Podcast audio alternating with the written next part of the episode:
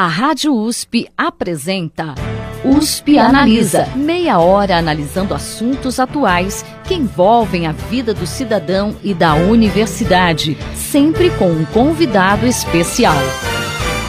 USP Analisa.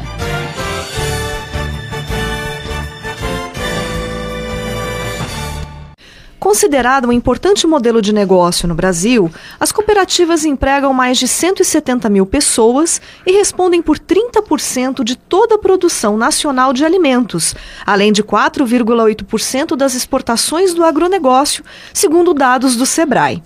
Para discutir o funcionamento desse modelo e suas origens, o USP Analisa de hoje traz o docente da Faculdade de Economia, Administração e Contabilidade de Ribeirão Preto da USP, Davi Rogério de Moura Costa. Professor, seja bem-vindo ao USP Analisa. Muito obrigado. Para a gente começar, professor, e para o pessoal de casa entender melhor, qual é a definição exata de cooperativa? Cooperativa é uma sociedade de pessoas que se juntam para desenvolver conjuntamente uma atividade econômica.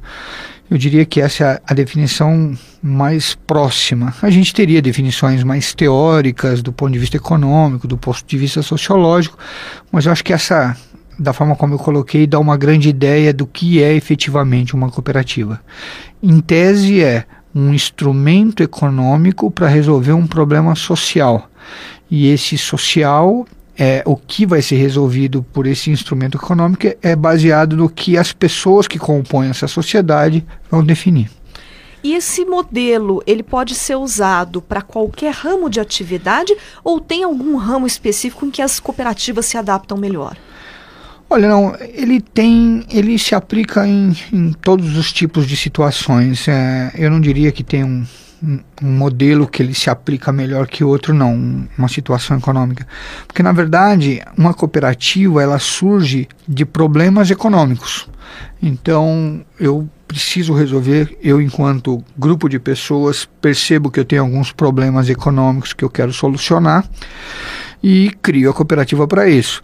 Então, vai de uma cooperativa de recicladores, uma cooperativa de médicos, ah, por exemplo, as Unimedes, é uma cooperativa de crédito para resolver problemas financeiros, ou uma solução financeira, cooperativa de produtores por uma questão de comercialização de produto, tanto na compra quanto na venda. Então, o que acontece é que em algumas atividades econômicas elas se tornaram bons exemplos e bem difundidas. Então, por isso que talvez possa até ter uma confusão, ah, em alguns setores ela vai melhor eu não diria que alguns setores que ela vai melhor. Ela, se, ela já veio e se estabeleceu e, e hoje é mais conhecida em determinados ramos, atividades econômicas. É, mas desde que exista um problema econômico, na, na, economia a gente fala de uma falha econômica, é, em, naquele momento caberia a criação de uma cooperativa. E as cooperativas, elas surgiram a partir do cooperativismo, né, que é um movimento que preconiza a colaboração e associação de pessoas, né, exatamente com essa vantagem, é, com, essa, nessa, né, com essa finalidade de obter vantagens econômicas. Para a gente falar um pouquinho sobre esse movimento, onde ele surgiu e como que ele começou? Olha, na verdade, o movimento cooperativismo, ele precede, ele vem da ideia da cooperação, da ação coletiva. É, acontece que hoje o movimento cooperativo tem um, uma, uma organização não governamental, a ACI, Aliança Cooperativa Internacional, é, que representa os interesses das cooperativas ao longo do ao redor do mundo. É, então, baseado nessa, na história dessa organização não governamental, na ACI, a gente assume que o cooperativismo surgiu inicialmente em 1844 na Inglaterra. Mas é por causa dessa vertente, que a gente chama de vertente rochdaleana, por causa da cooperativa lá em Rochdale, na, na cidade de Rochdale. Então, é esse movimento que vai originar a, a atual Aliança Cooperativa Internacional e que congrega as pessoas ao, ao redor do mundo. Então, na verdade, pensando no movimento de que é de vertente rochdeliana, então eu poderia dizer que esse, esse tipo de cooperativa, ou esse movimento cooperativo, surgiu na Inglaterra no final do século XIX. E existiu alguma razão para esse movimento ter surgido? Sim, sim, tem, tem toda uma, do ponto de vista sociológico, uma explicação, é, e econômico, obviamente. É, se tem, na época, estamos falando da Revolução Industrial, é, você tem uma grande discussão sobre socialismo e capitalismo. A discussão sobre socialismo e capitalismo está é, tá, tá calcada na ideia de quem deveria deter os meios de produção. E, portanto, é, quando dentro dessa, desse questionamento do capitalismo, é, da exploração do homem pelo capital, surgem alguns pensadores contrários a esse tipo de situação e dizem: olha, ao invés da propriedade de um meio de produção pertencer a só uma pessoa, é, seria interessante para o mundo se algumas pessoas pudessem se apropriar de um meio de produção, a copropriedade dos meios de produção. É, esses pensadores econômicos são considerados os socialistas utópicos, e é através dessa ideia da copropriedade dos meios de produção que os socialistas utópicos dizem que é, o cooperativismo, que é daí que surge o cooperativismo, é, que o cooperativismo seria uma solução para parte dos problemas econômicos, inclusive ocasionados na ocasião pela Revolução Industrial, porque muita gente desempregada ou, ou a revolução, o ganho tecnológico colocando muita gente fora do mercado e a solução para, na verdade, diante desse problema todo é por exemplo, a criação da, da primeira cooperativa considerada dentro do movimento, que é uma cooperativa de consumo, que era para as pessoas comprarem coisas para poder comer. Então eles usam toda a estrutura, as, as pessoas envolvidas no, na criação da primeira cooperativa, eles pegam suas próprias economias mesmo, vão para o mercado para comprar produtos é, de alimentação, nutrição básica, questões para satisfação de necessidades básicas. Então, até que, que fique registrado que nessa ideia de cooperativas, cooperativismo, a primeira cooperativa foi uma cooperativa de consumo, que era para comprar é, meios né, de sobrevivência. Então, é, o que na verdade é, fica é que assim eu tenho uma falha econômica na ocasião uh, provocada pela Revolução Industrial, as pessoas se organizam, tem um movimento que começa a pensar de forma diferente do, do, do, do meio predominante, que era o capitalismo em si.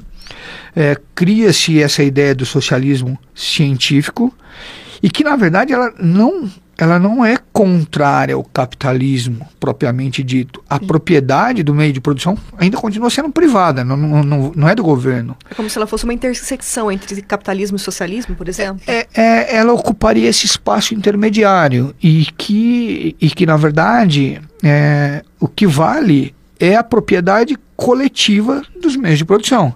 Então, de um lado, não teria o Estado sendo proprietário disso, e isso vai para a linha do comunismo, é, e do outro lado, o capitalismo, bem é, na forma do, do, de quem tem mais capital tem mais meios de produção.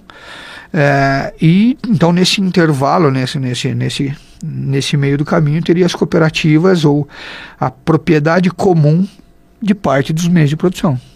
E no Brasil, quando e como chegou esse movimento?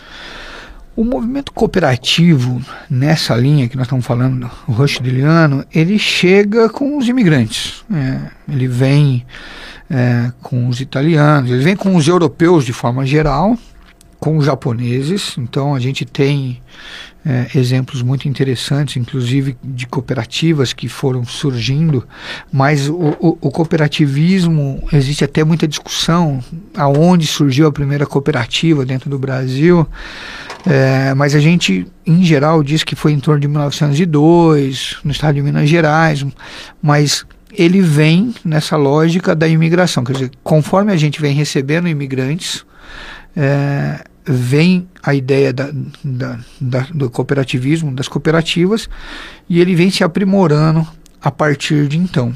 Inclusive chegando-se a, a questão de, de, acho que, se abrasileirar efetivamente.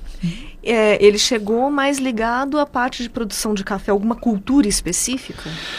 Não necessariamente. Assim, óbvio, ficou mais difundido na área, na área da produção agrícola, tá? É, mas não era necessariamente é, a essa área. Então, assim, num período do, do Brasil, um tipo de cooperativa que foi muito desenvolvido, muito dis, é, disseminado, era a própria cooperativa de consumo.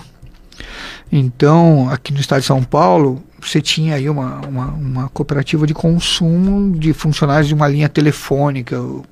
Então, é, ela vem e é mais difundida no meio rural, na área de produção rural, mas você tem um cooperativismo urbano que também é originado com os imigrantes e que ele vem é, talvez menos conhecido, mas que, que funcionava tão bem, atendia tão bem quanto o, o que a gente acostumou se ver é, na área de, rural.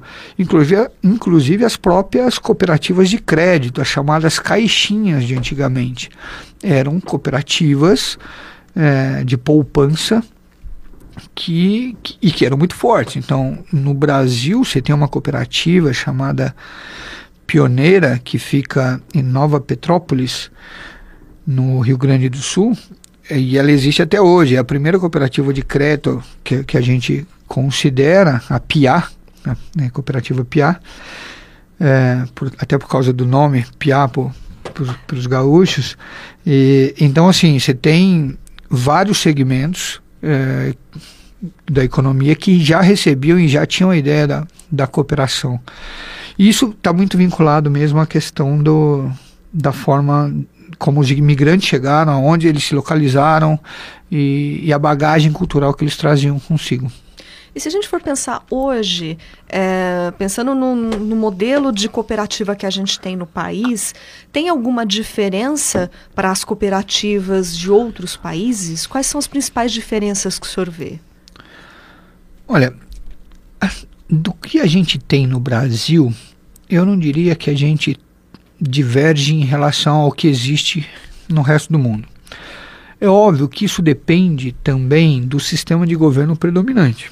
Então, se a gente estiver falando da Europa padrão, a Europa ocidental, a gente tem muita similaridade, inclusive com muito intercâmbio entre é, pessoas profissionais que trabalham em cooperativas, entre gestores, diretores, que vão, inclusive, por exemplo, bastante para a Europa para conhecer funcionamento, por exemplo, de cooperativas de, de crédito. Né? É, cooperativas americanas, se tem muita gente, cooperativas agropecuárias, cooperativas na área de saúde, é, indo para os Estados Unidos, por exemplo, entender e, e, e refletir sobre a forma como funcionam as cooperativas norte-americanas, cooperativas asiáticas, as cooperativas do Japão, a gente também teve tem bastante relação. Então, assim, eu acho que a globalização também chegou nesse, é, nas cooperativas e então tem uma a, acaba com, é, tendo uma similaridade com o que acontece em outros países do mundo. Óbvio que se a gente estiver falando de Cuba, se a gente estiver falando de países mais fechados, Índia, é, Índia, a própria China, então tem muitas diferenças aí, mas aí eu acho que é mais relacionado a um sistema de governo do que propriamente a iniciativa privada, cooperativa nesse meio do caminho. É, no Brasil, acho que tem uma particularidade muito interessante, é que no Brasil o nosso cooperativismo ele é muito diverso. Vou te dar um exemplo, nas cooperativas, por exemplo, de produção agropecuária, você tem hoje, mas até porque eu acho que é, os nomes não fazem muito sentido, mas vou usar o nome que é usado hoje. É dito cooperativas da agricultura familiar e cooperativas do agronegócio. Então, isso, é, na verdade, a questão do nome é, é um problema de conceito e, na verdade, é, não leva a nada essa divisão. Essa diversidade existe porque o produtor é diferente. Então, numa cooperativa o que as pessoas chamam de agronegócio. Você tem lá um produtor grande que produz, é, por exemplo, cana-de-açúcar, ou que produz soja, ou que produz algodão, mas ele é vinculado a uma cooperativa e, e usa a cooperativa para resolver seus problemas econômicos. A cooperativa da agricultura familiar é uma cooperativa de um produtor menor, com, com outro tipo de renda, com outro perfil econômico, e que acaba também tendo na cooperativa o principal instrumento de comercialização da sua produção. Então, na verdade, essa questão, essa separação entre cooperativa do agronegócio e cooperativa de agricultura familiar, que ao meu ver não faz sentido, é, ela existe, ela é, e por isso que eu caracterizo as cooperativas no Brasil como diversas, porque você tem perfil de produtor muito distinto vinculado a cooperativas. Então, novamente, dando exemplo, você tem a Copersucar, que é uma cooperativa onde os cooperados são proprietários de usinas, e é uma super cooperativa. Uh, você tem uma cooperativa de agricultura familiar que fornece, por exemplo, é, hortifruti, produtos de hortifruti, né? É, produtos de horta para merenda escolar, que é comprado na, pela, pela prefeitura, por exemplo. Mas as duas são cooperativas, quer dizer, o, os princípios do, da forma como faz o processo de gestão, de quem a cooperativa deveria representar, os interesses de quem, são exatamente os mesmos. Aonde está a diversidade? A diversidade está no perfil do sócio.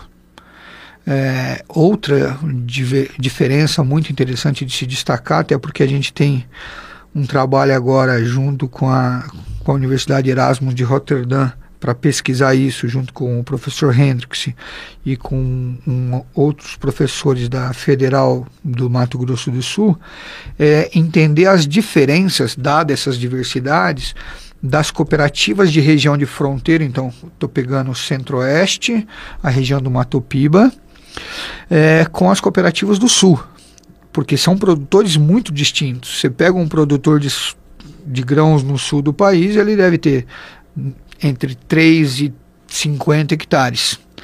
Um, um produtor do Mato Grosso, ele começa a ter 300 hectares, 100 hectares. Então, quer dizer, de 100 a. Eu até faria um, um, um comparativo de grupos, que no, no, Mato Grosso você teria um produtor que vai de 500 hectares a 100 mil hectares.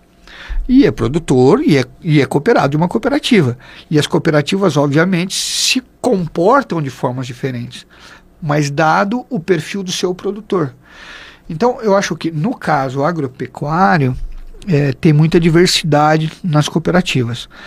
E se eu pensar, então, na economia como um todo, é, quando eu pego uma cooperativa de reciclagem, por exemplo, é, e coloco ela junto a uma cooperativa de crédito, ou uma cooperativa que agora já começa a produzir energias alternativas, é, você vê que, que sim, tem muita diferença, mas essa diferença está vinculada ao perfil do, do sócio vinculado a ela e, e que representa a diversidade do Brasil, né? desde a parte multicultural da parte econômica. Quer dizer, é, é muito distinto.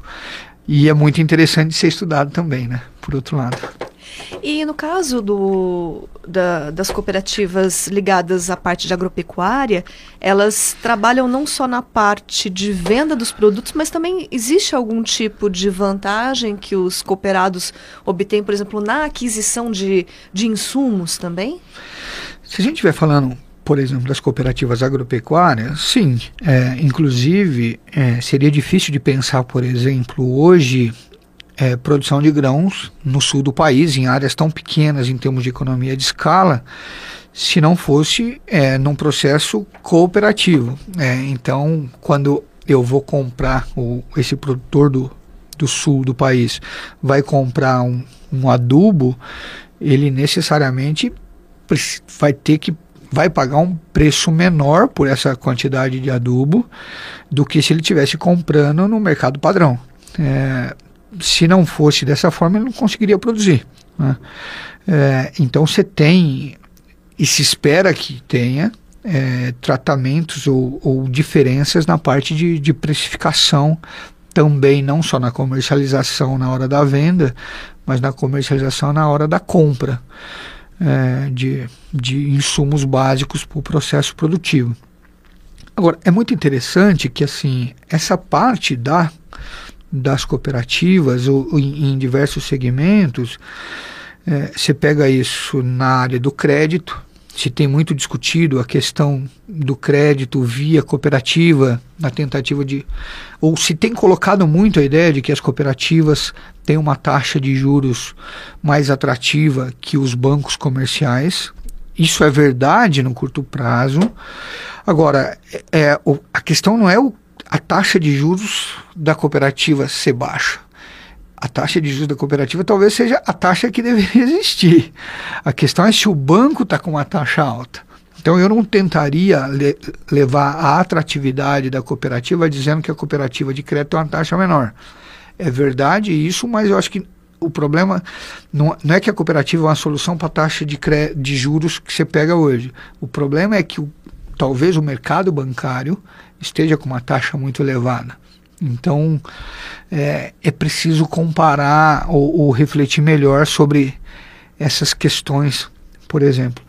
Cooperativas, é, e aí você tem várias outras atividades econômicas com cooperativas que vêm fazendo trabalhos muito interessantes, mas que assim, de forma geral, se espera que essas cooperativas tragam benefícios econômicos e sociais para os seus membros e para a comunidade aonde ela está inserida. É, até por isso, e olhando por, por, essa ótica, é que esse tipo de cooperativa, é, ela de certa forma tem um tratamento tributário diferenciado. Esse tratamento tributário diferenciado, é, embora muita gente diga que é a forma de não incidir, porque o negócio cooperativa não visa lucro é, e, portanto, da forma como ela estabelece o negócio, ela não deveria pagar determinados impostos, por exemplo, imposto de renda, na relação que ela tem com o cooperado, com o sócio dela. Isso é verdade. Todavia, isso ainda assim pode ser considerado como uma renúncia fiscal. À medida em que o governo olha e, e, e observa isso como um processo de renúncia fiscal, o que ele espera é um, uma, algo em troca. Então, quer dizer, eu faço uma renúncia fiscal, eu aceito que a cooperativa não pague ou não. Eu, eu aceito que não incida determinados impostos sobre algumas atividades das cooperativas, por exemplo, imposto de renda. Todavia, eu espero que ela me faça algo de diferente, um papel que talvez eu, enquanto é, formulador de política pública ou responsável por determinadas questões de bem-estar, deveria fazer. O ponto é que a cooperativa agora precisa mostrar essa outra parte, que além dela ter um efeito sobre o bem-estar do próprio cooperado, ela também tem uma interferência positiva na região onde ela está atuando. Ah, e a gente comentou né, essa parte de, de renúncia fiscal. Em relação a políticas públicas, a legislação, existe é, um incentivo à formação de cooperativas no Brasil ou ainda a gente precisa melhorar nesse ponto? Olha, eu não acho que tenha incentivo para a criação de cooperativas. Isso já foi verdade. É, no passado, a gente teve muita, muitos incentivos para a criação de cooperativas.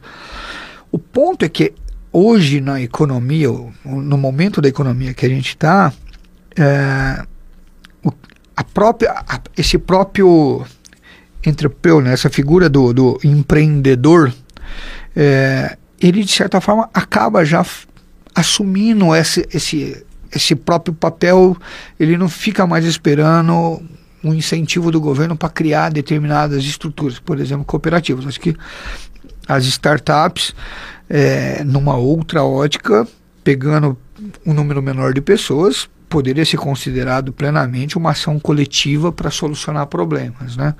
Então, assim, hoje é, não tem um, um movimento, é, um incentivo à criação e acho que nem precisa. O que eu acho que precisa nesse aspecto é que tenha condições, e aí eu acredito, na verdade, que também tem, já temos políticas públicas que são satisfatórias para promover o desenvolvimento ou, ou o aprimoramento das cooperativas que já existem.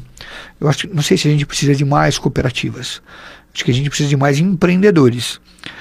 E as cooperativas, inclusive como um resultado, como um empreendimento de uma ação coletiva, ela precisa, e, e acho que os instrumentos que estão aí já é, são satisfatórios, óbvio que precisa melhorias, mas enfim, é, eu acho que agora é um momento de que a cooperativa tem que, é, usando os instrumentos que já existem, aprimorar algumas questões que, que ainda eu diria que são necessárias. Mas óbvio que isso também depende do setor econômico que nós estamos falando. Né? Acho que, por exemplo, o setor crédito, as cooperativas de crédito, é, é um exemplo muito interessante de evolução, consolidação, crescimento e profissionalização. Acho que é um, é um movimento que tem se profissionalizado muito e por isso está crescendo no, nos números que que estão crescendo. As cooperativas agropecuárias também, de certa forma, estão conseguindo responder às mudanças que vieram. Então, acho que patina um pouco mais na questão da, da profissionalização, mas é um movimento que, que se profissionaliza ao longo do tempo. As cooperativas de infraestrutura, as, as antigas cooperativas de eletrificação, é, ainda estão com algumas dificuldades e aí tem um problema de regulação econômica a respeito delas que, que é importante em outro momento ser conversado. Só para você ter uma noção de com, como que isso já foi importante no Brasil, hoje a cidade de Olambra ela é abastecida em termos de energia elétrica por uma cooperativa é, de infraestrutura ou as antigas cooperativas de, de eletrificação rural. É, e isso aconteceu aqui no, no estado de São Paulo, o sul do país tem muita cooperativa de infraestrutura ou de eletrificação. E, e assim, em algumas cidades eu diria para você que não teria a estrutura que tem hoje em termos de energia elétrica se não fossem as cooperativas do passado. Então, acho que algumas, em algumas situações as cooperativas têm mais dificuldade, outras menos é, inclusive para se, se profissionalizar. Mas penso que se elas já usarem as estruturas que têm em termos de incentivos, já é um passo a mais para poder se solidificar. Não precisaríamos hoje de mais cooperativas, a gente precisaria de mais profissionalismo das cooperativas. Tá certo, professor. Infelizmente o nosso tempo chegou ao final.